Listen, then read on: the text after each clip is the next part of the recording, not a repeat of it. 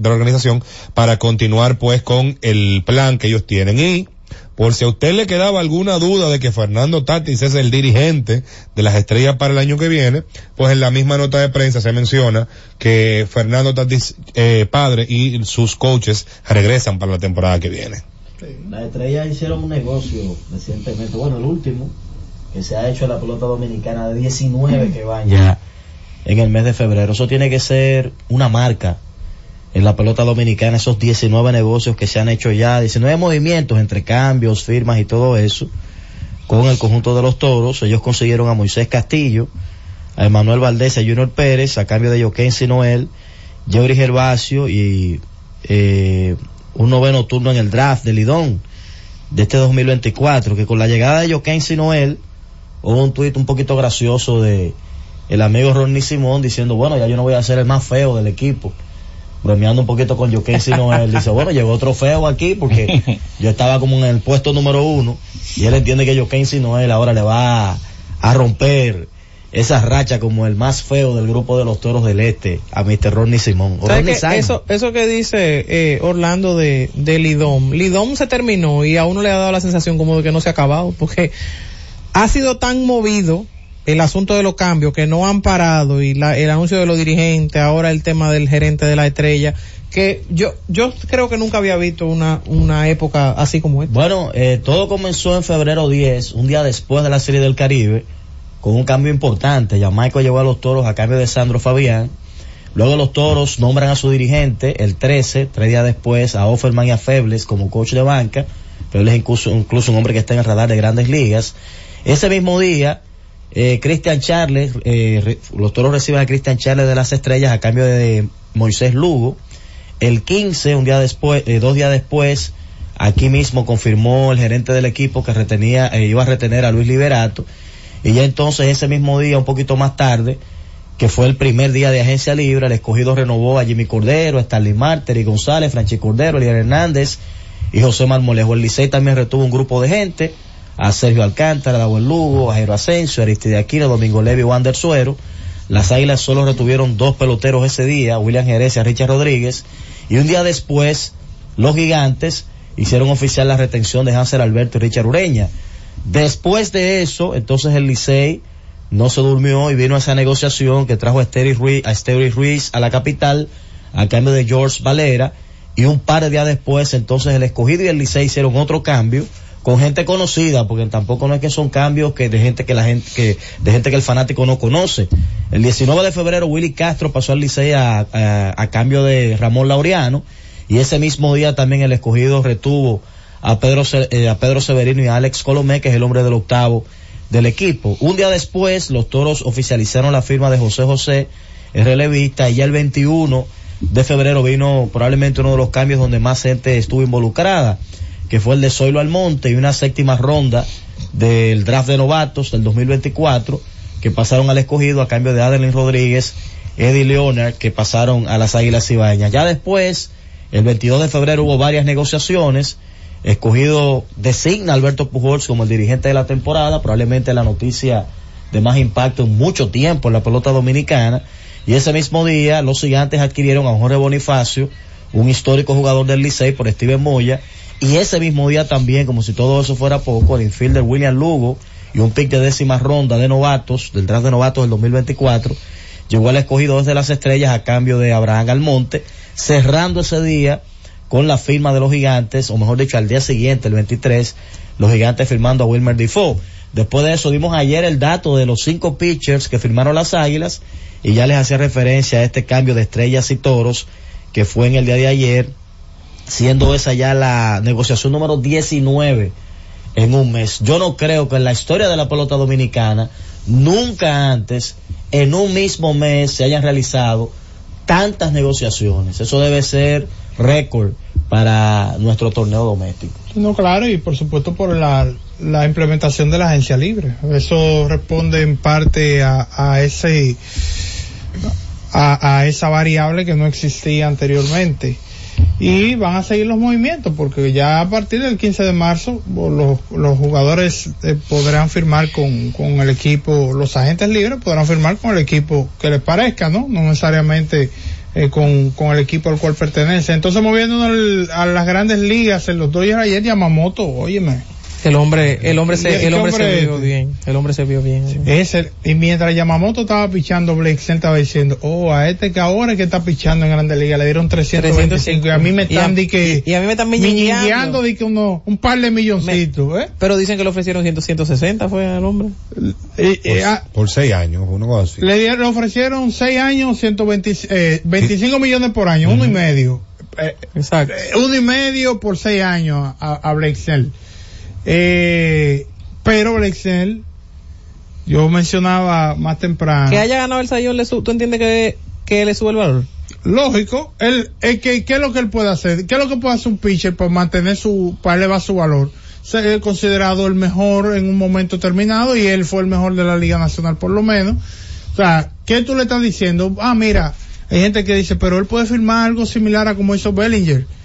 Entonces, ¿qué tiene que hacer? Venir ganar un sayón eh, como Pedro Martínez en el 99. Pero es que anda por ahí, Jonathan, el monto, porque ofrecerle 25 millones por temporada, los cachorros le dieron a Bellinger 26 Sí, millones y algo por pero, temporada. Pero no lo pero mismo. no es lo mismo. No lo mismo el, Yo el- no lo estoy comparando. no, no, el codo de un ¿Tú lo estás pitcher. comparando, FIFA? No, no, no, no, no, Mm, no, claro no, perdón, Vamos, vamos. perdón. Mm. Tú, tú eres el que acabas de decir algo parecido a lo de Bellinger. Un contrato Por eso te digo, es lo que le están ofreciendo, No, pero- independientemente de que eso no sea lo que él valga. Yo no estoy diciendo que él lo vale. No, a lo que se refiere Jonathan es la estructura del contrato, o sea, eh, que él tenga un año y opción de salida de una vez, o sea, más o menos por Un contrato por- por ahí. puente. Exacto, eh, es más o menos por ahí, porque el tema del valor, 25 millones, yo, yo creo que la discusión no es la cantidad en sí de, a- de, de- del monto por El año, monto, es el- la cantidad de años. Claro. Creo que es la discusión con él, pero él, porque él sabe que es un contrato largo, su rango va a andar por ahí entre 22 y 25, eso es lo que le va a pagar un equipo, pero también por el tema de su salud y por el tema de su inconsistencia entre esos dos años de Sayón, eh, un equipo no quiere arriesgarse. No, y estamos Claro, hablando el, de el que negocio lo ha demostrado que para, que para tomar los riesgos últimamente están siendo muy conservadores. además, además, según estuve leyendo, él aspiraba a 270 millones de dólares por nueve ¿Por? temporadas. Eso son 30 por año. ¿Y Si es tiene 30 cuántos por años? año por nueve temporadas y de repente la oferta que ha trascendido, yo no he visto que alguien la como que la ha podido confirmar así como de hecho John Heyman decía, escribía como que él no ha, no ha podido confirmar tampoco la, e- ese monto, pero vamos a partir de ahí. Eh, estamos hablando de que están en aceras totalmente diferentes. Yo creo que están en aceras diferentes y de, y de barrios diferentes. 10 también. años, un hombre de 31 años hasta los 41. No, no, Es una ah, locura. y que no está saludable joven. Es una locura. No, entonces es que es un riesgo demasiado alto. Ahora, eh, obviamente yo creo que si él lo que quiere es un contrato largo para asegurarse, es el dinero que lo va a conseguir, es el contrato de su carrera y él está en una posición inmejorable porque él viene de ganar un sayón, su segundo en su carrera. Entonces, entonces él tiene que buscar la manera de sellar eso lo más pronto posible. Ahora vi eh, camino hacia acá que los gigantes de San Francisco eh, tienen una posibilidad que 50-50 de contratarlo. Ellos están ahí en la pelea. Y los gigantes tienen billetes. Pero habría que ver si ellos están en la disposición de darle un contrato a largo plazo a, a Blake Snell. Ellos dejaron ir a Kevin Gossman, por ejemplo. Cuando ellos ganaron 107 juegos, era Logan Webb y era Kevin Gossman la, la parte frontal de, esa rotación. Kevin Gossman se ha mantenido siendo un tremendo lanzador y Logan Webb también. A ellos les funcionaría. Los Yankees yo creo que están un poquito de manos, de manos atadas por la, la, el contrato que tienen. O sea, perdón, el, el, la nómina que tienen. Ya está muy Sí. elevada. Y entonces podría salirle mucho más caro que pagarle 25 millones a Blake Snell. Esos 25 millones podrían convertirse en cuanto al tema del costo fiscal que tienen, se pudiera convertir fácilmente en 28 en 30 millones. Entonces ellos están un poquito de mano atada para eh, firmar a, a alguien como Snell que les redondea la cara. Es que esa nómina de los Yankees siempre ha sido una nómina que, que ha estado en el asunto del impuesto de lujo y todo lo demás, porque toda la vida han tenido los peloteros más caros. Sí, pero es que ahora también es un poquito más difícil. No, y el tema es que varios de esos peloteros tú le estás pagando mucho, no te están rindiendo. Porque si te estuvieras rindiendo y en salud, tú dices, ok, no ganamos, pero Stanton ha sido un fiasco con los, con los Yankees. El tema de Rodón, todo el dinero que le dieron, creo que adelantaron pues su regreso del tema de su lesión y le fue mal también. Entonces, también no, no es el hecho de tú tener una nómina elevada, es el hecho de tú tener una nómina elevada que no te está rindiendo por lo que tú estás eh, pagando. Entonces, quizás también uno lo piensa, Brian Cashman sabe que él está en, en so- sobre hielo fino, digamos, esta temporada. En Capilla Ardiente. Exacto, porque no, no, han, no han sido uno ni dos los, los rumores de que los dueños de los Yankees en términos generales no están contentos con lo que eh, han venido invirtiendo y que hay una separación entre lo que quieren ser un poquito más como Tampa y lo que quieren seguir gastando dinero. Yo creo que yo creo que todos los equipos, su gran mayoría quisieran ser como Tampa y teniendo el dinero para en un momento determinado, hey, tú eres una buena figura que me va a traer gente al play y además tú eres tú resuelves. Ven, pues si Tampa lo pudiera hacer, yo creo que lo hace. Creo que hay gente que lo lleva al extremo. ¿eh? ese modelo Tampa, yo creo que todo el mundo lo quisiera replicar, identificar un talento joven y ese talento de repente te mantiene siendo el equipo competitivo.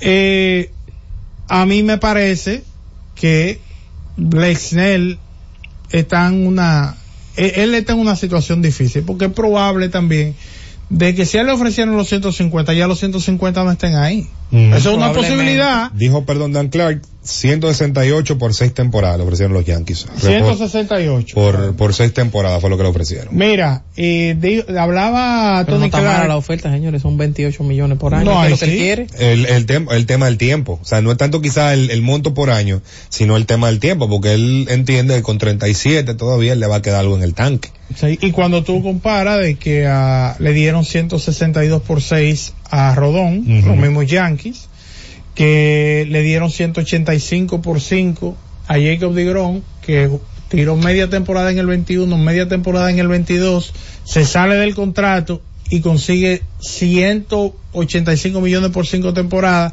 tira tres juegos y se y se revienta otra vez, entonces eh, yo creo Y la agencia libre el mercado en el béisbol, en el deporte, el mercado es, algo comparativo. No es lo mismo que cuando tú vas a, a un mercado laboral eh, común y corriente. Porque tú vas, y tú, tú estás sin trabajo, te ofrecen trabajo, o tú tienes trabajo, y tú dices, bueno, allí me dan mejores condiciones, aquí hay una cooperativa, y tú tomas toda esa variable, tú la pones sobre la mesa. Pero tú necesariamente no sabes cuánto gana el que hace el mismo trabajo que tú haces que está en la compañía, que es parte del equipo.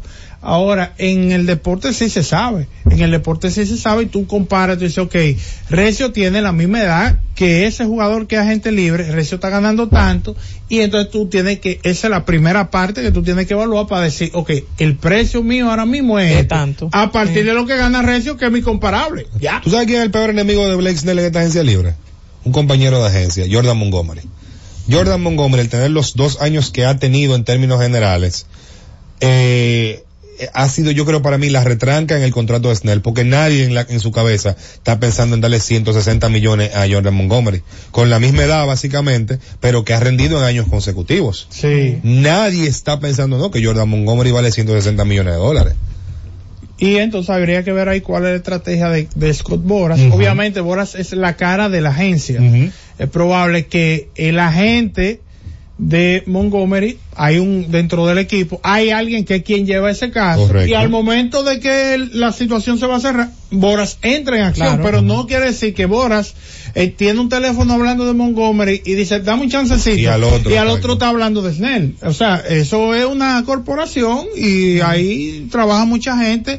Y mira, el tuyo fulano resuelve y después nos reunimos.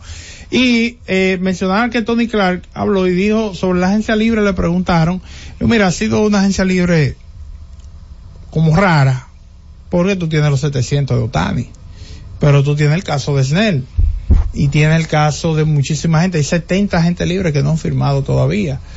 Y una de las cosas que se ha, que, que han impactado, y lo hemos mencionado aquí últimamente, es el tema de las cadenas regionales, que eso ha impactado las finanzas de los equipos. Entonces, ya hay un dinero por el impuesto de lujo que, que van pagando los equipos que está sobre los 200 millones de dólares, o sea, ya. Y eso como para, re- el 50% de eso se va a repartir entre un puñado de conjuntos que tienen inclusive estos tipos de problemas como para amortiguar esas situaciones financieras que se pueden dar en el proceso, en la industria.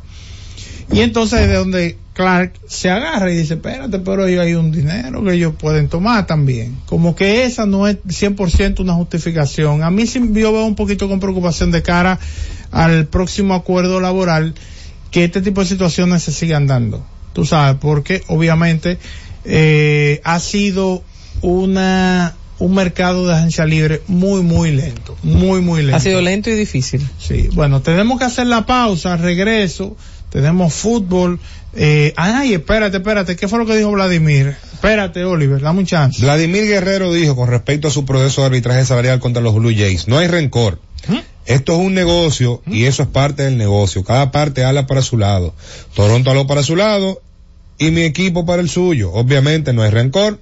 Eso ayuda a abrirle la mente a uno sobre qué es esto de los negocios. Oye, qué maduro. Dios Oye. Obviamente hay cosas que uno no quiere escuchar, pero uno como profesional tiene, como se dice, que aguantarlo como un hombre, porque no se puede hacer nada. Pero gracias a Dios, tras la audiencia, el equipo y yo hablamos y no hubo ninguna controversia. Ahora seguir trabajando en lo que tengo que hacer para ayudar al equipo a ganar. Esto es un negocio, esto es un negocio. Lo que tiene que hacer Vladimir es dar, dar 45 honrones este año y le calla la boca a todo el mundo, porque él, es un tipo saludable, él Qué juega pena, qué pena que a esta altura de juego estemos hablando de 45 jonrones. 150, sí, yo digo en el caso de él porque él dio 48 Ujú. y no ha sido ese pelotero.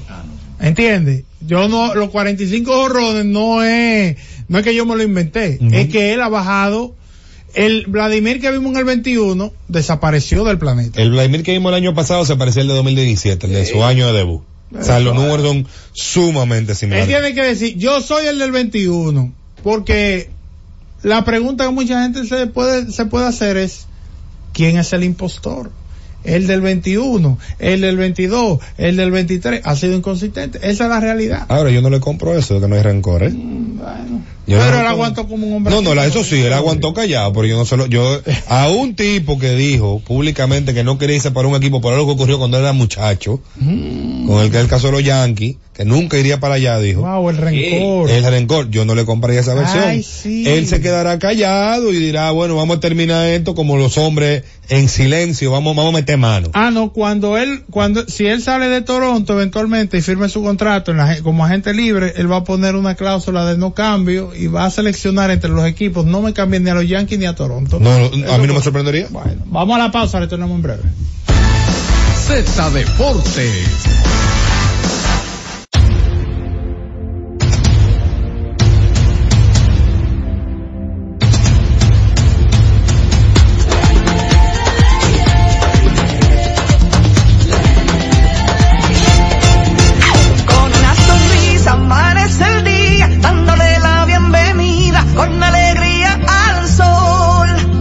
Nuestra gente se lanza con valentía a brindar a los viajeros su mejor sonrisa.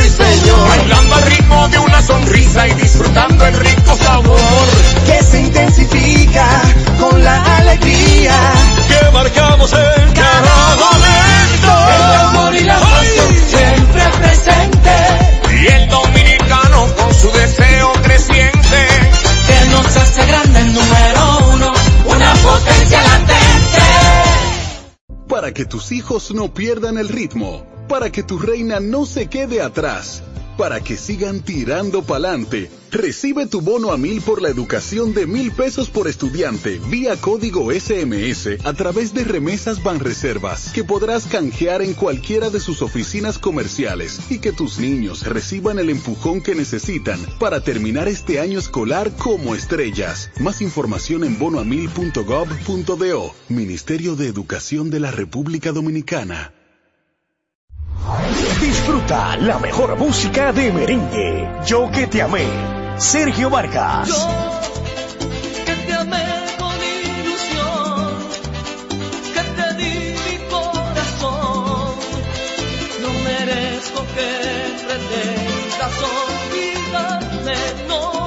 Karen Records. Búscanos en Spotify, Apple Music, Amazon Music y en nuestro canal de YouTube, Karen Records. La ciencia médica llega a cada hogar bajo la producción general de Bienvenido Rodríguez de lunes a viernes en el horario de 11 de la mañana hasta las 12 del mediodía. La receta médica de la Z, tu guía de salud física y mental, desarrollado por médicos y especialistas en la Z101. Z Deportes.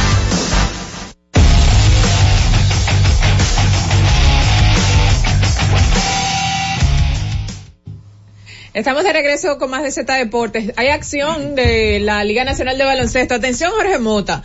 Los marineros anunciaron a José Maita Mercedes como su nuevo dirigente. Ey, amigos, aplaudimos todos aquí en la cabina. Pero de uno con uno. ese cariño que Sí, tenemos aquí por. Maita. Y bueno, eh, wow, esta nota parece que la escribió Jorge, oye, con un golpe en la mesa. Sí, No, así Orlando, es. Orlando, la Orlando. contratación de Maíta deja evidenciado el interés de la franquicia en presentar un equipo competitivo en todos los sentidos. Confiamos en que ayudará al desarrollo de nuestro núcleo joven y nos pondrá por nos pondrá en un gran sitial. La pregunta es si jugará Maíta. No, el No, equipo no. de los marineros ha hecho algunos cambios, ha perdido algunas piezas importantes, unos errores mentales por parte del gerente general eh, de ese entonces, porque ha, ha habido un cambio desde la temporada pasada a la fecha, y hay que ver lo que dejó disponible como material nativo el equipo de Puerto Plata para la llegada de Maíta Mercedes. Pero menciona el nombre del gerente general para que no se vaya a malinterpretar y le pongan. Pues usted está haciendo una acusación. De Movimiento de gerentes, sí, pero han Ah. pasado varios gerentes. Ahora la- En los últimos años eh, ellos han cambiado varias veces de, de- Maíta ha dirigido Leones, reales, Reales, Metros. metros y ahora Puerto Plata. Ok, sí. Pero ahora es eh, el año pasado el, el año pasado seguía haciendo eh, Sequías Cordero. ¿o No, no, el año pasado era este muchacho. eh, eh, hab- había un joven. Sí, sí. Exacto. Y antes de él estuvo Julián Suero. Sí, exacto. Con- eh, o sea, ellos veces- han tenido transiciones Pero, señores, pero podemos decir, podemos decir, eh, sin temor a equivocarnos, y una realidad, y hay que, hay que mencionarlo, pues no pasa nada. Total, va a salir un video en el que me va a estar acabando con el presidente de la Liga Hugo Nacional de José Baloncesto. el- en los últimos Antonio dos años, Mir. si no me equivoco. Pero no, él ha sido el presidente del equipo. Pero Ah, bueno. yo digo, cuando Julián llegó, lo primero fue, fue- lo primero que hizo fue cambiar a Jason Valdés. Lo primero que hizo. Y hoy en día, Jason Valdés es candidato a MVP en las últimas dos temporadas. Una realidad. Ahora, ¿por quién llegó Jason Valdés? O sea, ¿quién, quién llegó a Puerto Plata? Eso son de las cosas que tenemos que preguntarnos. Ahora, yo creo firmemente en la capacidad que tiene Maíta Mercedes como dirigente y para sacarle provecho al núcleo joven. Ahora hay que ver si ese núcleo va a estar a la altura de equipos como los indios, de equipos como los metros, de equipos como los titanes, como los reales actuales campeones, entre otros. Lo que estoy diciendo que no solamente Maíta ya.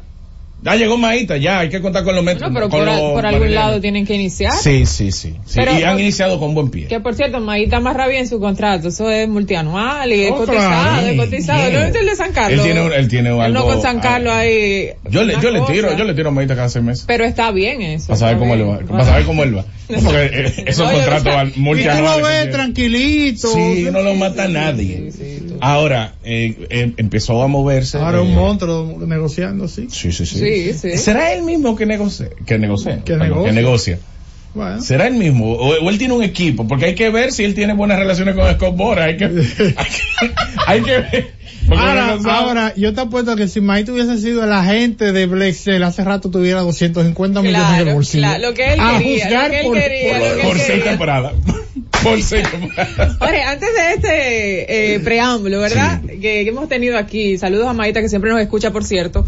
Este, Lester Quiñones habló porque le preguntaron directamente de la República Dominicana y si realmente se mantendría jugando para la República Dominicana cada vez que tenga la oportunidad. Porque recuerden que él tiene, puede jugar eh, por varios países por el tema de la nacionalidad compartida. Claro. Y no hace ni una semana acaba de garantizar el contrato en la NBA. Recuerden que él tenía un contrato de dos vías, pero ahora ya es garantizado el contrato de Lester Quiñones en la NBA.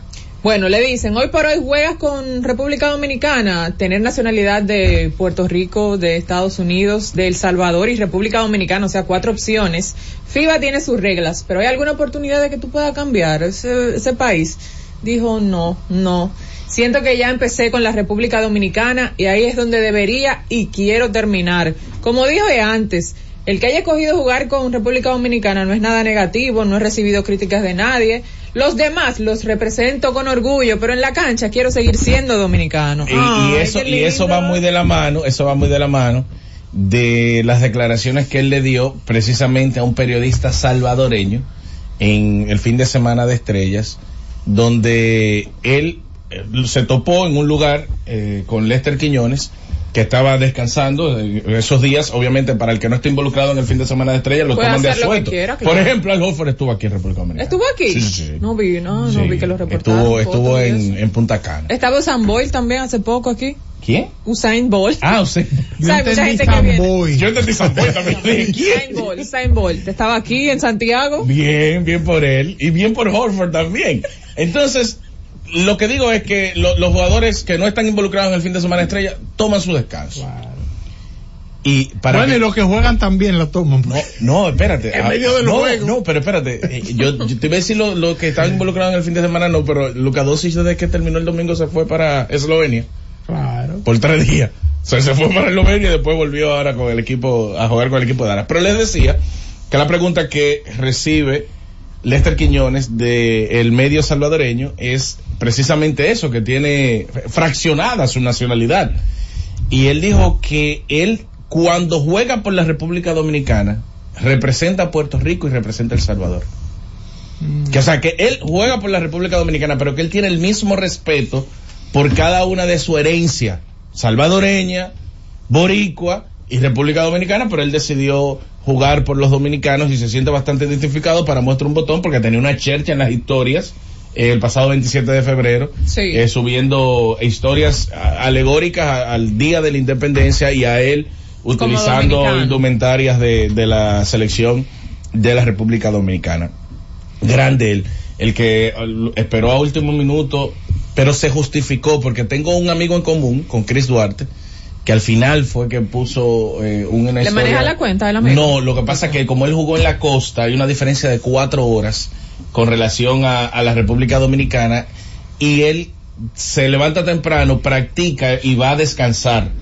Entonces cuando él se levanta es que él ahí empieza a hacer Sí, pero el- Bueno, una eh, diferencia eh, de cuatro horas, el día tiene 24. Sí, pero- pero lo no hizo antes de que importa, se yo prefiero, 26 yo prefiero que no suba ningún estado, eso no lo hace menos Aguanta, dominicano. Yo aguanta. prefiero, hay uno que lo suben y otro que no lo suben y, no, y no son Chris Duarte. al le dedicó Deja eso la así. victoria del equipo de los Celtics Por un post tarde de Chris Duarte no lo vamos a sacrificar, por favor. Por cierto, le fue bien a Duarte ayer. Su Por mejor fin, juego, por fin. Su mejor juego. Estuvo bien, bien, Chris Duarte. Yo creo que es su mejor juego con el equipo de Sacramento. Miren que él ha recibido la oportunidad de Mike Brown. La ha recibido. Incluso lo puso dentro del cuadro titular en un momento muy efímero. Porque a Kevin Herter, que es el, el escolta titular del equipo, no le estaban cayendo los disparos. Pero él no pudo aprovecharlo porque Chris Duarte no es un ente ofensivo. Sí es un gran jugador defensivo, pero cuando tú no estás anotando, por más bien que tú defiendas, si tú estás en un equipo, como es el, el caso de Sacramento, que la temporada pasada fue líder en puntos anotados por cada 100 posesión, tú necesitas que todo el que esté involucrado esté metiendo pelota. No podemos tener a Chris Duarte, que lo he visto, no es una crítica, es una realidad, pasar la media cancha y, y clavarse en uno de los costados detrás del arco sin ni siquiera involucrarse en la ofensiva. Y así obviamente va a perder el favor del dirigente, pero qué bueno que ayer tuvo un gran partido. En lo que a mí me respecta, el mejor partido con el equipo de Sacramento. 18 puntos ayer. En 25 minutos de jugó bastante bien, jugó bastante bien. Y Sacramento Y bien defensivamente. tiene, Sacramento tiene eh, muchas herramientas como Chris Duarte, que son jugadores, Keegan Murray también, que habló bastante bien en el fin de semana de estrellas de Duarte.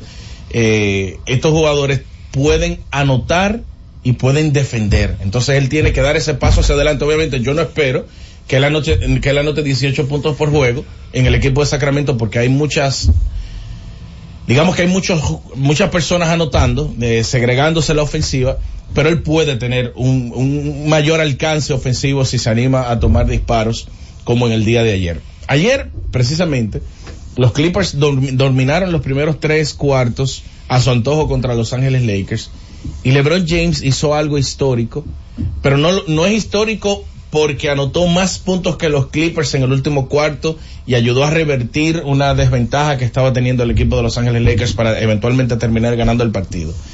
Lo histórico es lo que está haciendo LeBron James y Recio mencionaba ayer que ya LeBron James ha anotado, él, en el- lo que va de temporada, que no ha terminado, más puntos que todos los jugadores que han estado en su temporada número 21 dentro de la NBA. Y a eso le agregamos que está a escasos 40 puntos de llegar a los 40 mil puntos anotados en temporada regular. Y si le sumamos lo que ha anotado en la postemporada, estamos hablando de un tipo que ha anotado 50 mil puntos en su carrera. Pero 21 años después, esta tensión que hay hacia LeBron James, que eclipsa todo lo que sucedió.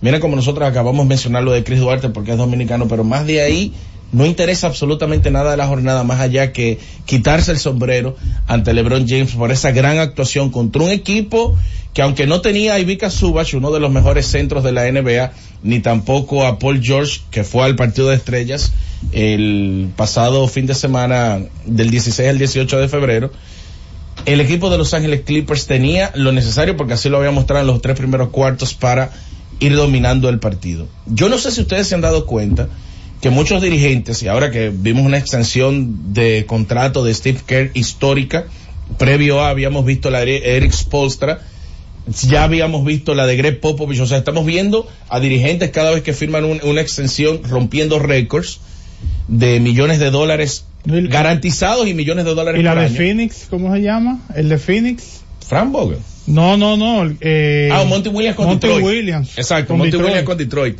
Eh, Esos nombres, cuando firman, hacen historia. Entonces, ahora estamos viendo a Tyron Luke que va rumbo a eh, ver expirar su contrato.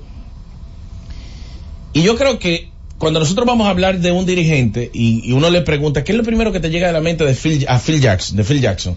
El triángulo. ¿Qué es lo primero que te llega a la mente de Greg Popovich? Eh, eh, que sabe buscar jugadores internacionales para... tú- cada, cada dirigente tú le ves algo. Cacarrabia. Cacarrabia también puede ser. Pero cuando tú piensas en Tyron Lue, difícilmente lo primero que te llega a la mente no es la capacidad que tiene de reaccionar el equipo que él dirige. Porque lo hizo desde que estaba dirigiendo a Cleveland. Ahí me llega Alan Iverson. ¿Y por qué Alan Iverson? Pues lo pisó, porque lo pisó. Oh, Oye, no, de verdad. Wow, no. Hablando en serio. No, pero no el jugador. yo la de transición. Oye, la transición, la imagen de Tyron Lue que eh, Alan Iverson me desde hoy me intriga saber cómo piensa la mente humana, porque para yo llegar ahí, yo que yo estaba pensando algo aquí, para Te yo tomó, llegar ahí te, tomó, que- te tomó un rato. un lóbulo, algo muy distanciado de donde yo lo tenía yo, pero ¿qué tiene que ver Alan Iverson con eso? Pero lo- estoy hablando del Tyron Lue dirigente. dirigente, claro. Porque obviamente, sí, eh, como jugador, uno lo que piensa en Alan Iverson pasándole por encima. Pero este dirigente ha demostrado a través de los años una capacidad increíble y única de poder revertir desventajas amplias de sus equipos en medio de los partidos. Y un dirigente que tiene esa capacidad difícilmente pierde una ventaja. Ayer los Clippers perdieron una ventaja amplia de un partido que estaban dominando contra un señor de 39 años que a todas luces el equipo de Los Ángeles Clippers sabía hacia dónde iba a ir la pelota y cómo se iban a provocar situaciones y no pudieron detenerlo, teniendo a un tal Kawhi Leonard que es considerado en estos momentos uno de los mejores jugadores defensivos en el perímetro en los últimos 20 años. Por no decir el mejor porque podemos mencionar otros nombres, Marcus Smart, podemos mencionar otros nombres, pero Kawhi Leonard tiene que estar en la discusión sin duda. Ahora, a sabiendas Los Ángeles Clippers de lo que iba a hacer LeBron y LeBron lo hace, hace que hoy la atención se desborde hacia el rey. Como hubiese sucedido exactamente igual si el partido Los Ángeles Lakers se hubiesen acercado y al final del encuentro LeBron James con la oportunidad de llevar a Los Ángeles Lakers arriba falla el disparo. La atención se hubiese centrado por completo en LeBron James. Pero si hubiese ganado el equipo de los Clippers de 25, la atención se hubiese enfocado por completo en LeBron James. Entonces, qué difícil es para cualquier otro jugador, y este ejercicio lo estaba haciendo anoche a, a altas horas de la madrugada, Wow. si el 100% de los fanáticos, o sea, del universo de los fanáticos de la NBA son 100 personas, ¿qué cantidad de personas de esos 100 entienden que son fanáticos de LeBron James? A mí me parece que el 70%.